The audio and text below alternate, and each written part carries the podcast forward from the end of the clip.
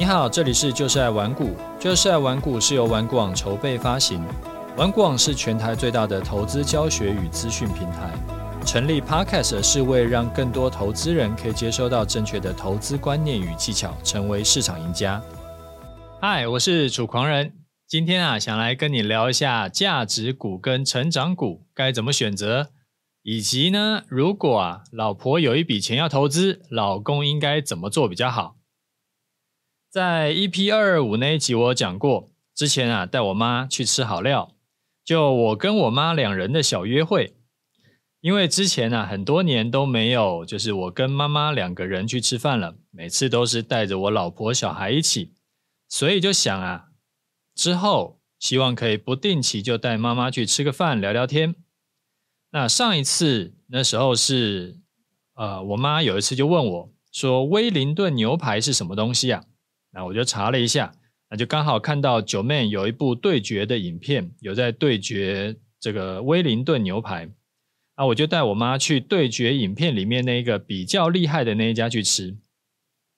那威灵顿牛排呢，其实就是牛排啊，外面包了一层鹅肝酱，再包一层酥皮。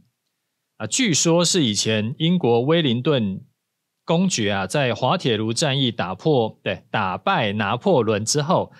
他的厨师呢，就特地做了这道料理，欢迎他凯旋归来。啊，威灵顿公爵呢，他的这个厨师啊，就把他爱吃的这个牛菲力、跟鹅肝、跟松露等等的食材，用酥皮包起来，让公爵可以一次就享受到他最爱的食物。啊，所以后来这一道菜就叫做威灵顿牛排。其实重点不在于吃什么，而是要有一个记忆点。那威灵顿牛排呢，它就是一个记忆点，而且是因为妈妈提到，所以我才特别去找的。那我这一次呢，就是带妈妈去一个俱乐部啊，吃了套餐跟一碗牛肉面啊，一样是有记忆点，因为这个俱乐部啊，它平常是不开放给一般人的。啊，妈妈以前也没有来过这个地方，所以她也很开心，她就跟我说，哦，她已经把。呃，他这个拍了照，然后已经发给所有的亲朋好友群了，他就跟所有人炫耀说儿子带他出来吃饭。然后呢，我们母子俩啊就吃饭聊天，聊了大概快三个小时才离开，真好。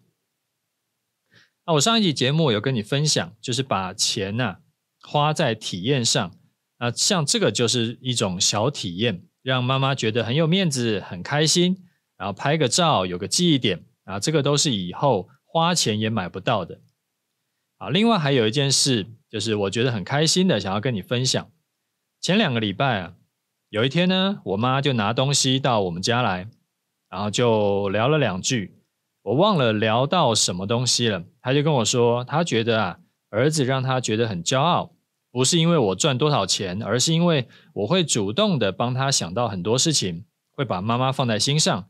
像是我帮他报名健身房，然后帮他买教练课，然后他我知道他的耳机坏了，我就主动去买一个 AirPods Pro 给他，然后还会带他去吃好料，他就觉得这个儿子没有白养，很欣慰。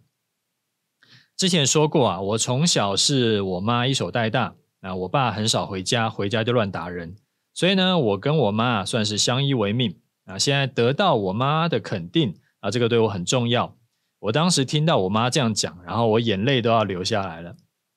其实也不是什么特别的事情，就想要跟你分享一下，就是趁爸爸妈妈还能吃能动的时候，带他们去体验一下，以体验一下之前没有碰过的、没有经验过的事情，让他们呢跟他们的朋友有可以说嘴的事情，我觉得非常棒。那之前呢、我小舅子就带我岳父岳母去日本自自助自。助旅行了，他玩了一个礼拜多啊！我觉得这件事情非常屌，因为钱是一回事，他花的事前准备，然后啊中间顾的那些时间精力是另外一回事，其实非常辛苦。但是我岳父母呢就非常爽，还可以讲好久好久，我也觉得这个非常棒。好，第二个啊，想要跟你聊的主题是关于公开对账单这个这个东西。啊，也是之前有网友在别的地方看到了，然后这个讨论啊，就想要来问我的想法。毕竟好像啊，市面上只有玩股网会一直去强调有对账单，有几百个、上千个学员见证。所以，那为什么要很在意这个东西呢？啊，他们讲说是玫瑰没有名字依然芬芳，那道理没有对账单也一样有道理，不是吗？啊讲房地产的好像也没有拿他自己的地契出来啊。啊，我的想法是这样，我觉得对账单还是很重要的。如果没有对账单呢、那就请你拿出几百个、上千个学员见证，就不能每次都是你看网络上的那种，就是老师在卖课程的，他永远就只有三个、五个赖贴图，然后说哇，老师好棒棒，这一看就知道是假的。或者呢，你也可以找像呃，我过我平常啊。就是我们过去三年示范操作终极波段策略的那个样子，就是每次进出我都提前预告，那所有人都可以公开验证。啊，遇到逆风期亏损了，就光明正大的、光明磊落的，就是停损。啊，提前预告，我觉得比贴对账单的压力还大，因为没有什么可以造假的空间，我连要小画家去 PS 一下都不行。啊，我也没有办法。像听说有些人他是做两份对账单，然后反正我就贴赚钱的给你看。所以你看市面上啊，偶尔还有在贴对账单的，但是长期提前预告公开操作的，大概全市场只有我敢这样干。啊，为什么我说你找这个投资高手学习啊，务必要找能够提供长期对账单的呢？因为没有对账单，也没有公开操作，其实很高的概率根本就不是一个长期市场赢家，他只是说的一嘴巴好股票而已。当然，很会交易的高手，通常也应该讲，通常都不太会表演，不太会行销。所以啊，我们当时行销部就问过我，我说，呃，就是他问我说，我们到底。玩股网是要找会交易的团长，还是要找会表演行销的团长？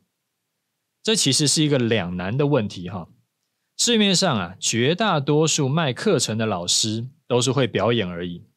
如果我单纯是要以销售业绩为考量的话，这种老师的课程啊，铁定会比只会交易不会行销的老师更好卖。但是我就直接跟我们行销部同事说。因为玩股网的企业宗旨是帮助投资人赚钱，所以呢，我的最起码要求啊，这个老师必须要是自己交易可以赚钱的，不能只会行销表演而已。因为我找个骗子来卖课程，那铁定是没有办法帮助玩股网学员赚钱的。所以这种事情虽然很赚钱，但我们不该做。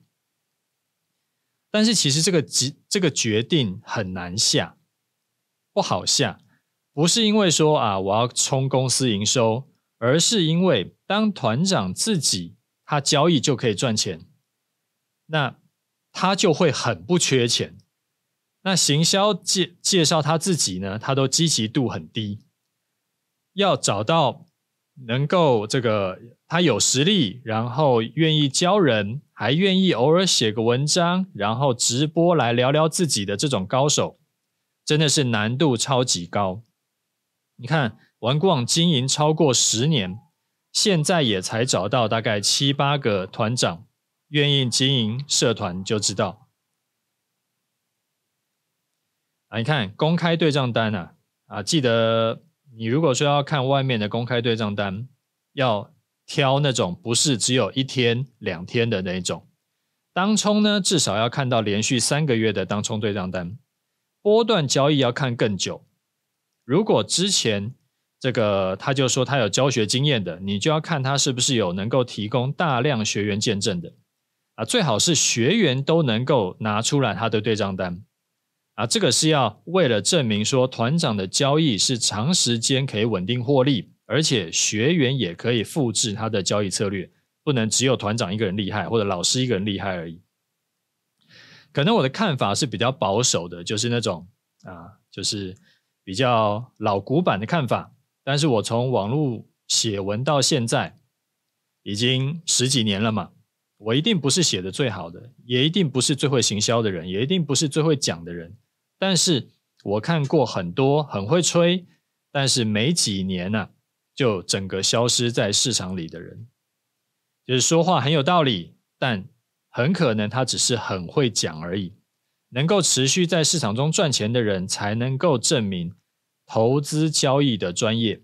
如果你只是想要看表演的话，你可以打开 Netflix，里面有很多节目可以选。但是学投资啊，是要投入真金白银的，起码要跟真正的长期市场赢家学习，才比较有保障。所以这个也是我要求我们所有的玩股网团长，还有要求我自己，这个是最基本要做到的事情。就如果呃，贴对账单，然后呃，证明我们自己是真的有在市场里面赚钱的人，呃，是市场里面赚钱的这个能力都没有的话，那基本上我觉得我自己心里那道坎就过不去。好，这个是第二个想要跟你聊的事情。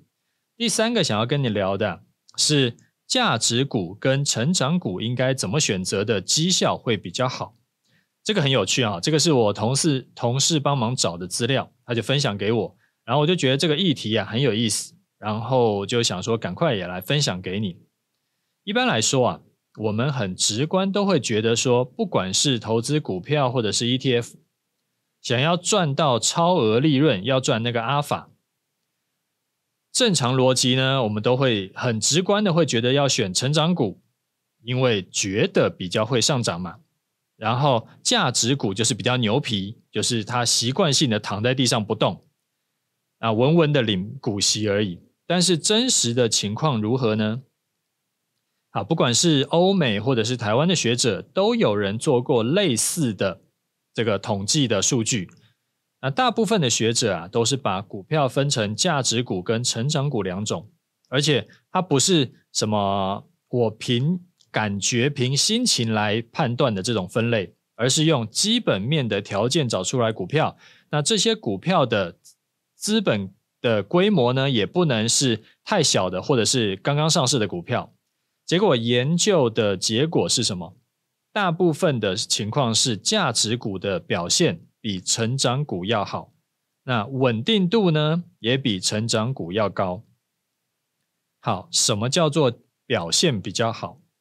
台湾呢、我们也有人写了一个研究论文，他就是把台股上市的价值股跟成长股做一个绩效对比，统计时间呢，从二零一四年到一八年，啊，中间有碰到像二零一五年的陆股的股灾，然后有二零一八年的中美贸易战，啊，比较特别的是，这个论文呢、啊，又把股票拆成电子股跟非电子股的族群。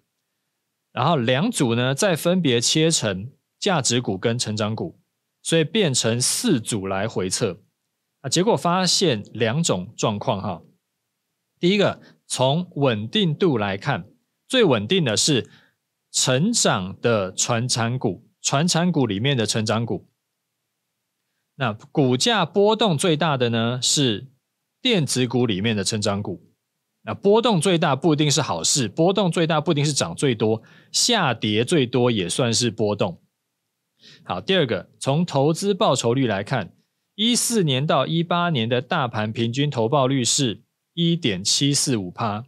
那四组里面表现最好的是电子股里面的价值股，它是二点四四五趴，其他全部都是负值。表现最差的是电子股里的成长股，是负十趴多。所以利用这个论文的结论呢、啊，我们可以应用在两种的盘势。第一个，如果大盘的走势不错啊，我们顺势操作去买电子的成长股，会涨更快啊。电子成长股就好比说像晶圆代工啦，好比说像呃 IC 设计都算是。那求稳定的话，配置一些电子的价值股比较好，像是封测股、通路股，就算是这一种型的。那大盘突然下杀也比较抗跌。好，刚刚讲的是大盘如果走势不错嘛，那如果大盘走势不好，盘整或者是盘跌呢？顺势操作就是买电子的价值股，这种绩效会比较好，因为抗跌，而且它还有机会上涨。但是如果你是要追求更保本、更稳定的，那船产的成长股表现最好，波动度最低。好，那如果用二零二三年的盘整盘来看，应用在 ETF 的绩效，其实也可以解释这件事情。像零零九二九，它发行的这个上市时间是六月嘛，那刚好它主要是以电子的价值股组成，所以它的绩效还不错。那刚刚我说过，大盘不好的时候，电子价值股的绩效会是最好的。但是如果是电子成长股，像是半导体，就一面倒。所以像最近这个大盘不好，台积电相关的股票就很惨，零零五零也很惨，因为持股有接近六成都是电子的成长股。不过这边要另外提一下哈，零零五零虽然说短线呢、因为是呃台积电这几个月表现都不好嘛，但是如果拉长。啊，所以说零零五零也被拖累，但是拉长时间来看，绩效还是不错的。因为零零五零它成立的目的跟选股的这个条件呢、啊，其实并不是以电子成长股为主，它也不是认准了我就是要买很多台积电，而是它是要买进台股大盘前五十大的权值股。只是这几年呢，刚刚好台积电的权重成长很多。所以说，零零五零才被迫一直加码。那最近呢，遇到大盘不好，电子成长股也不好，那就是台积电不好了。那台积电又刚好占了零零五零大概一半的权重，所以零零五零才跟着被就是误杀了。如果过几年台积电走弱，零零五零就会降低台积电的比重，它会加码到其他股票，所以你就不会再觉得零零五零就等于电子成长股了。那像这种回测数据啊，其实就跟我们之前提过的美林时钟一样，你记得参考就好，不要当做投资圣杯。因为市场虽然说它会一阵子就会出现一个类似的走势，但是其实很难完全照搬。而且有的时候啊是这样，你是过了那一段时间回头看才发现，哦，原来刚刚啊是在走就是某一段的行情。然后这个有点像我之前提过的，像玄学的这个波浪理论一样，就是其实很多时候是事后诸葛来看才发现，哎，原来是这样。那但是在你在当下的时候，你很难去看得出来现在是处于哪一个情况。好，那我们先讲到这里。呃，跟新的听众说一声哈，你可以加入我的 Telegram 跟 Facebook。Telegram 呢，主要会分享一些操盘技巧或者是一些。盘势或者是我觉得还不错的技巧型文章，那 Facebook 呢会比较多是在跟大家跟大家哈拉了。那两边的内容大部分不重复，两边都加的话，我觉得会对你有帮助的。我有把连接放在节目资讯栏。好，接下来我们来看一下听众的回馈哈。好，第一位听众他叫大掌柜，他说：“楚丹你好，您的 Podcast 节目非常棒，呃，获评五星实至名归。”每一集呢都没有漏掉收听，也确实让我收获良多。不只是投资观念建立，生活方式也很有用。例如说，生活上啊难免会遇到食物或者是物品要均分给两个孩子的情况，但是再怎么仔细切分，也很难做到绝对公平。那现在都是采用您建议的你切我选的方式，从此呢就乐得轻松，不用伤神。那小朋友呢？他们自己也习惯这么做。小小的改变，有着截然不同的过程跟结果，这真的是一个好方法。那下面有三个问题想要请教。第一个是自己部分资金啊是长期存 ETF，目前是以玩股网的技术分析 KD 值呈现绿点的时候就进场买入固定股数的零股，但是 ETF 啊时常会有折溢价偏差的情况。那如果这个时候再加上零股的滑价，那溢价的档数啊，时常会差更多。想要请教的是，ETF 的溢价比例多少才算是合理的范围呢？那存股操作的人是不是呃有需要考虑这一点吗？还是只有在出场的时候才需要考虑呢？好，第二个问题是，玩股网的大户筹码，其中系统预设是四百张或一千张的持股比例。是不是已经包含了外资、投信、自营商、董监事所有的持份？那另外，股权分散中的大户、散户持股人数啊，是单纯以持有的张数下去区分吗？以上的判读方法是否正确？第三个问题是，您的 Podcast 节目现在已经接近三百集了，回播重听依然觉得很有帮助，可以强化观念。有时遇到特定情况，知道节目里有分享过，但是就是不知道从何找起。因此啊，有没有可能在玩股网设置专区，增加文字的索引搜寻呢？不知道技术可不可行？括号，呃，Google 的播客 APP 界面真的没有很好用，也找不到可以留言的地方。感谢您的回复，也祝您生意兴隆，呃，阖家健康、幸福、平安。好。呃，大掌柜，感谢你的五星号。第一个是关于 ETF 的问题。呃，我觉得你可以讲一下你是买什么 ETF，我会比较好帮你看。几个原因。第一个，并不是每一档 ETF 啊都适合长期持有，像有一些主题型的 ETF 就不适合。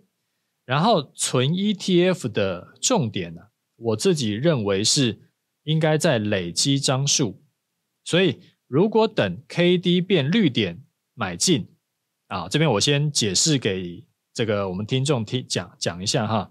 玩股网的设计啊，是当 K D 值的 K 值小于二十，它就会变绿色，它就会有一个绿点在那边。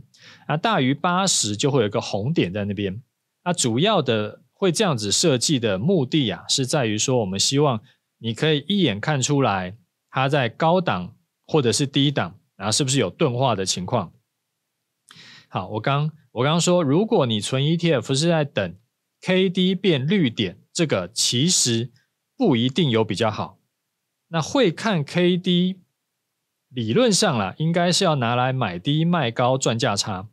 那存股啊，比较好的方式是定期买，而且其实 KD 绿点真的不一定价格比较低哦，因为股价涨了一阵子之后。诶，它缓跌一阵子，K D 就有可能跌破二十，但这个时候呢，股价会比之前还要高啊。举个例子，像最近的零零五零，我们把日线拉出来看，八月十号的收盘价是一百二十六点四啊，这个时候是它它出现了第一颗的绿点。那再往前，五月十九号是出现第一颗红点。它的股价在一百二十二点五，所以它比后来的绿点还要低四块，所以我不建议存股去参考 KD 值，那个就是就是用途不一样啦，不不应该把拿来赚价差的这个找高低档的的一个指标拿来去用在存股上面，我觉得那个是怪怪的。至于你说折溢价，折溢价的话，溢价太大，当然就不适合买进嘛。那你可以怎么做？你可以去找连接同样标的或差不多标的，但是溢价幅度比较低的 ETF 去买就好了。好，第二个问题是，玩股网大户筹码功能预设四百张或一千张啊，是所有交易人的部位，你说的没有错。然后股权分散呢，是分呃单纯看持有张数来。区分大户或者是散户，那持股二十张以下的就当做是散户。好，第三个，呃，文字搜寻啊，这个东西目前比较没有办法。我知道有一些听众他是自己会把每一集的重点，他都记在他的 iPad 上，他就做笔记，或者是在电脑上做笔记，然后这样子的话，他就之后要用的时候就可以查关键字了。好。第二位听众他说：“这个要问一下 Nasdaq 指数。他说，请教楚大，我发现 Nasdaq 指数可以适用在呃终极波段策略，像八月二号跌破 M 头颈线之后，顺利的就往下跌了一个大波段，而且 M 头的形态呢是完全符合课程教的，不像八月二号台股 M 头跟左肩一样高，根本就不符合课程所学。”所以，楚大是否有可能用 Nasdaq 指数来示范教学一下？这样子又可以避开台股的年年盘呢？感谢。好，Nasdaq 指数呢，我自己没有做过，所以这个东西我需要花点时间去研究一下。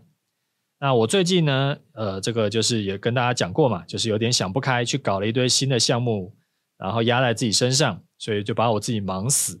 啊，等我之后比较有空的时候。如果我还记得这件事的话，我到时候再再看看，再去研究一下。但现在我没有办法跟你保证什么。好，再来一位听众，他叫 Angela Yoyo，他说：“楚大好，中秋快到了，先祝您中秋快乐，阖家平安。之前听您 Podcast 有分享啊，强制安排长辈去做健康检查啊，这个发想呢就一直存在心中。家中爸妈虽然说没有到很老，六十几岁，平常看起来呢也很健康，有运动习惯，没有什么不良的嗜好，例如说呃抽烟喝酒了，呃抽烟酗酒等等。但是他们也没有在做健康检查，想说应该安排他们去做一个高阶的健检。虽然说今年投资没有赚到什么钱，但是把投资在市场的钱拿出来投资在爸妈身上，他们身体健康，对晚辈的我们来说也可以省下不少的医疗费跟照顾的时间。那后来也因为有做高阶健检呢，妈妈的肺部有发现需要手术切除的小小肿瘤，已经安排医生准备开刀。如同您所说的，他身边的亲友都说你儿子帮你安排健检真的很好，可以及早发现问题。那我听了更是开心。很楚大，呃，很感谢楚大您 Podcast 的分享。除了投资的事情，还有比投资更重要的事，就是家人的健康，着实获益良多。希望楚大的节目能够持续经营，真的造福很多人。祝好人一生平安。好，中秋节快乐哈，你也平安。我觉得你带爸妈去做高阶健检啊，这个真的是非常好哈。呃，有的时候啊，真的是一定要照比较高阶的才照得出来。只照 X 光是没用的，之前有跟大家分享过，就是像我岳父也是这样，他之前照 X 光照了好多年，然后都看不出来他肺有长东西，然后后来是我们带他去做，我忘记是核磁共振还是什么东西，反正就是比较高阶的，反正那时候才看得出来他肺里面有长一个什么我也忘了，反正就是有长东西啦，然后后来他才才去找再找医生。其实，在肿瘤很小的时候直接处理掉，其实根本不痛不痒，就是一个小手术，也没什么风险。但是很奇怪哦，就是你跟我身边有想到这件事情，而且愿意帮爸妈做这件事情的人，非常非常非常少，真的是百分之一都不一定有。然后等到真真的是之后发生什么事，才后悔说之前怎么没有做，没有想到。这个我实在是也就无言了。那一个好处呢，是爸妈身体好，我们可以安心；第二个是爸妈有面子，我们做子女的也很爽。那我很高兴听到你的回馈哈，我觉得能够做 Podcast 节目，能够帮到人，就是真的是太好了。好，再来位听众哈，他说好久没来留言了，呃，楚大五星奉上，好久没来留言。楚大这一集关于哥哥弟弟的学校生活的情况啊，还蛮有趣的。特别是关于威胁弟弟说，如果成绩不好，一旦分配到不好的学校啊，腿可能会被打断那一段，听完真的哈哈大笑。其实这一段关于小孩的学习成长，我自己听了很有感觉，因为小弟也是两个女儿的老爸。我们家节目的学习，我们家节目应该是我们家姐妹，我们家姐妹的学习情况。跟你们家哥哥弟弟很像，姐姐呢是属于勤奋自学型，妹妹虽然说聪明啊，但是相对的比较懒散，没有这么自律，也准备要上国中了，未来她的学习生涯还真令人有点烦恼。那前两集提到说要能够平常心的看待孩子是普通人，这一点我很赞同。其实很多时候父母都有多余的期待。造成孩子很多无谓的压力，也造成亲子间不必要的纷争。其实只要顾好孩子的品性跟交友状况，至于他们未来的人生有多大的成就，那就是他的人生故事，让他们好好发挥吧。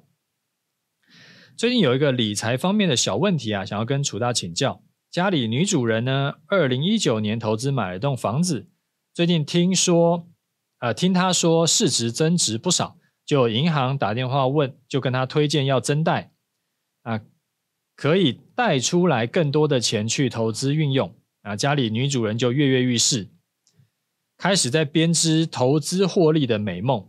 不过我自己是蛮担心的，因为他的投资心法跟经验实在不够，很怕他贸然投入会造会变成被市场收割的韭菜。如果说他自己跳，如果说我自己跳进来帮他投资。又怕到时候万一投资失利啊，会造成彼此彼此夫妻吵架的导火线。请教楚大，过往有这种经验吗？如果有的话，请分享一下过往处理的经验，谢谢。啊，忘了问楚大老婆脚受伤的状况恢复健康了吗？那祝他早日康复。最后感谢楚大长期经营这节目，不论是投资理财、工作、生活啊、呃、亲子关系的故事，都让我很有收获，也会长期持续支持这个节目，会多上来留言留五星。那中秋节祝福楚大的呃跟家人佳节愉快。好，呃，这个你问的问题啊。它的关键是这个样子，就如果你跟你老婆的投资是拆开来的，然后呢，她有可能因为你帮她投资赔钱而不开心的话，那就没什么好说的，绝对不要帮他投资。投资这种事就就就就是这个样子，就是你帮他赚了钱，哎，他可能会感谢你，也可能不会感谢你，但是更多人呢，会因为会会觉得说是自己因为自己英明的决定要听取你的建议，所以才赚了钱。但是只要亏钱啊，百分之一百就是总有刁民想害朕。那这个东西是一种心理偏误，它叫做自利性偏误 （self-serving bias）。所以呢，就会变成说什么？你帮老婆投资赚了钱，诶，她不一定会感谢你哦。但是赔了钱，可能会让夫妻关系出大问题。那投资这种东西本来就没有保证赚钱的嘛，所以最优解就是根本不要帮老婆投资。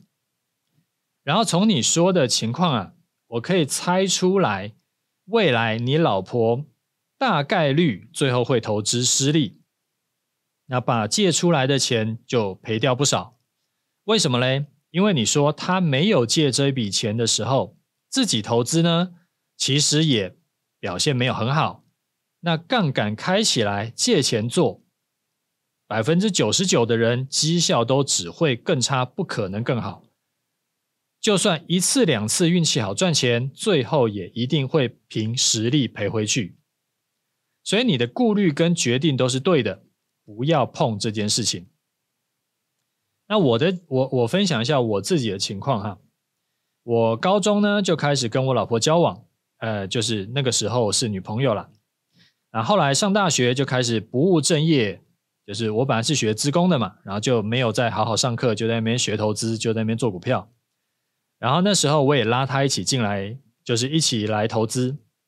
然后那个时候呢，因为我也是一只菜鸡，我也不是很懂，所以我就给他了。我当时觉得很好，但其实是一个很烂的建议，然后最后就害他也断头，然后赔掉一百多万，他那时候打工赚来的钱。但是，你知道一百多万对学生来说是非常非常大的钱啊。但是他一句话都没有怪过我。那后来呢？当然，因为我持续有在研究嘛，然后我的投资能力有持续累积，他也就越来越信任我。那像我们家的投资呢，都是我在弄的。家里的钱呢、也都是共用的啊。本来，呃，投资都还是用我个人账户在操作，他也没有觉得有什么不对啊。是我跟他说，诶，你要拿一点钱用你自己的证券户来买，然后他才开始弄。